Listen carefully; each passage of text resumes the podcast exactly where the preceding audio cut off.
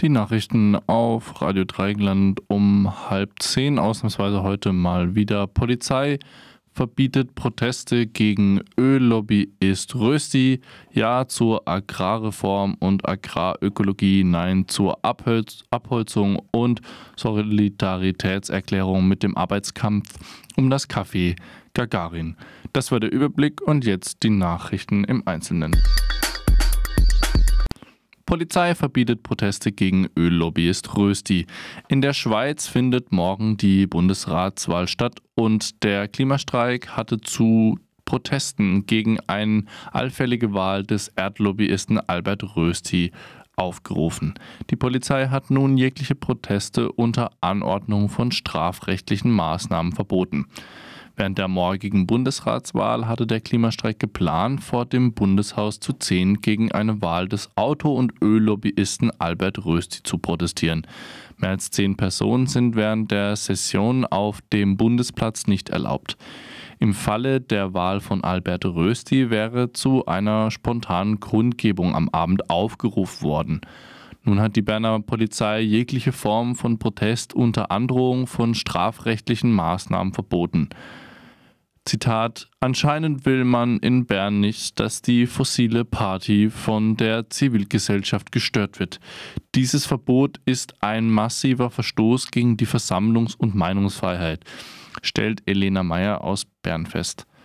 Albert Rösti stand jahrelang dem Lobbyverband Swisssoil vor und verwechselte diesen Sommer zu Autoschweiz.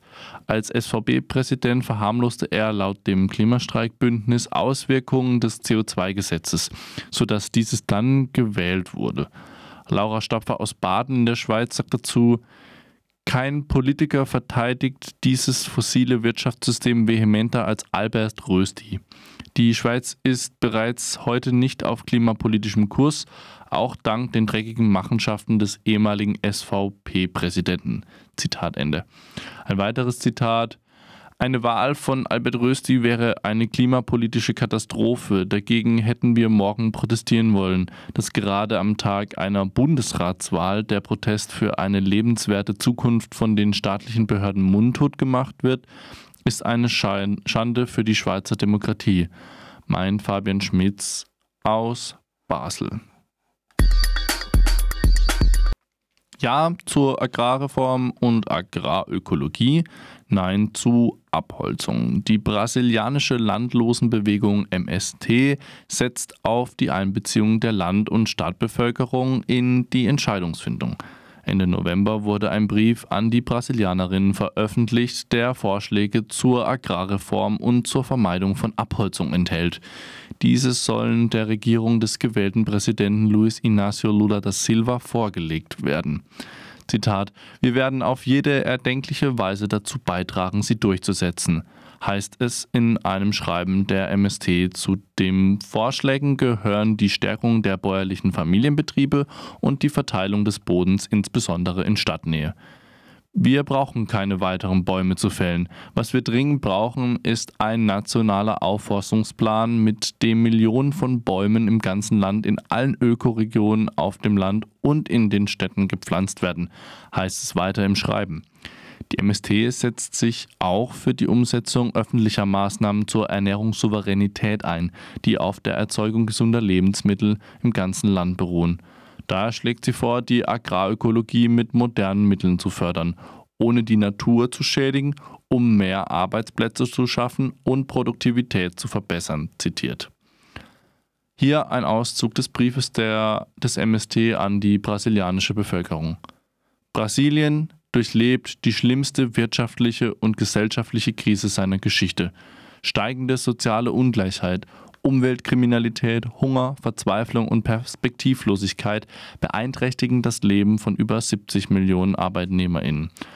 All dies hat sich in den letzten sechs Jahren nach dem Putsch gegen die Regierung Dilma und den darauffolgenden vier Jahren einer neoliberalen Regierung mit faschistischen und autoritären Praktiken verschärft. Der politische Sieg Lulas bei, dem bei den letzten Wahlen hat den Willen der Mehrheit der Brasilianerinnen gezeigt, die Richtung zu ändern, den demokratischen Weg wieder aufzunehmen und die dringenden Probleme der brasilianischen Bevölkerung zu lösen. Dieser Sieg war das Ergebnis eines breiten sozialen Bündnisses aller progressiven Kräfte. Sicher wird dies auch die Regierung der Frente Abla der breiten Front, in der die unterschiedlichen Sektoren vertreten sind, entscheidend prägen. Die Regierung Lula wird sich der fundamentalen Herausforderung stellen müssen, die Grundbedürfnisse der Menschen zu sichern, zum Beispiel der Bekämpfung von Hunger und Arbeitslosigkeit. In den Sektoren Bildung und Gesundheit sind umfangreiche Investitionen vonnöten. Mittelfristig bedarf es einer Diskussion über eine landesweite Neugestaltung, die auf Reindustrialisierung und der Produktion gesunder Nahrungsmittel basiert. Denn nur so können wir zu Wirtschaftswachstum und sozialer Gerechtigkeit zurückkehren. Diese Diskussion muss von der gesamten Gesellschaft geführt werden eine Nachricht aus dem Nachrichtenpool Lateinamerika zu erreichen unter npla.de. Solidaritätserklärung mit dem Arbeitskampf um das Café Gagarin. Es ist Zeit, das Schweigen zu brechen und den Arbeitskampf, der um das Café Gagarin stattfindet, solidarisch zu unterstützen. Wir sehen das Café Gagarin als wichtigen Ort der linken Szene Wiens. Dementsprechend betrifft dieser soziale Kampf uns alle beziehungsweise noch direkter als andere Arbeitskräfte, schreibt Radikale News in der Übersetzung des ja, Gagarin-Updates. Wenn wir nicht nur auf den Staat, seine Gesetze und Gerichte vertrauen wollen, dann braucht es Community Accountability. So schreibt das Kollektiv Gagarin selbst, dass sie sich nicht in der Position sehen, über die, Zitat, Sinnhaftigkeit solcher gewerkschaftlicher Kampagnen zu urteilen. Das muss die Wiener Linke tun. In diesem Sinne wollen wir uns äußern und in diesem Sinne erwarten wir uns vom Café Gagarin, dass das Kollektiv Verantwortung übernimmt, sein Verhalten und seine Strukturen öffentlich reflektiert und ändert. Wir erklären uns an dieser Stelle ausdrücklich solidarisch mit den kämpfenden ArbeiterInnen und ihren Forderungen gegenüber dem Kollektiv Gagarin. Wir fordern das Café Gagarin auf, die Forderungen zu erfüllen und einen Prozess der Neustrukturierung und Selbstkritik anzustehen anzustoßen. Das Kollektiv Gagarin geht von Anfang an kaum auf die konkrete Kritik und Forderung ein. Stattdessen wird vor allem die Art der Kommunikation kritisiert und damit andere Inhalte depolitisiert. Das ist eine Abwehrreaktion, die allen politischen Menschen, die sich in, mit Kämpfen gegen Diskriminierung und Unterdrückung aus, auseinandersetzen, bekannt ist. Dass das Café Gagarin aufgrund von Stil und Tonfall behauptet, das ist keine Arbeiterinnenkampf, zeigt diese Logik klar auf.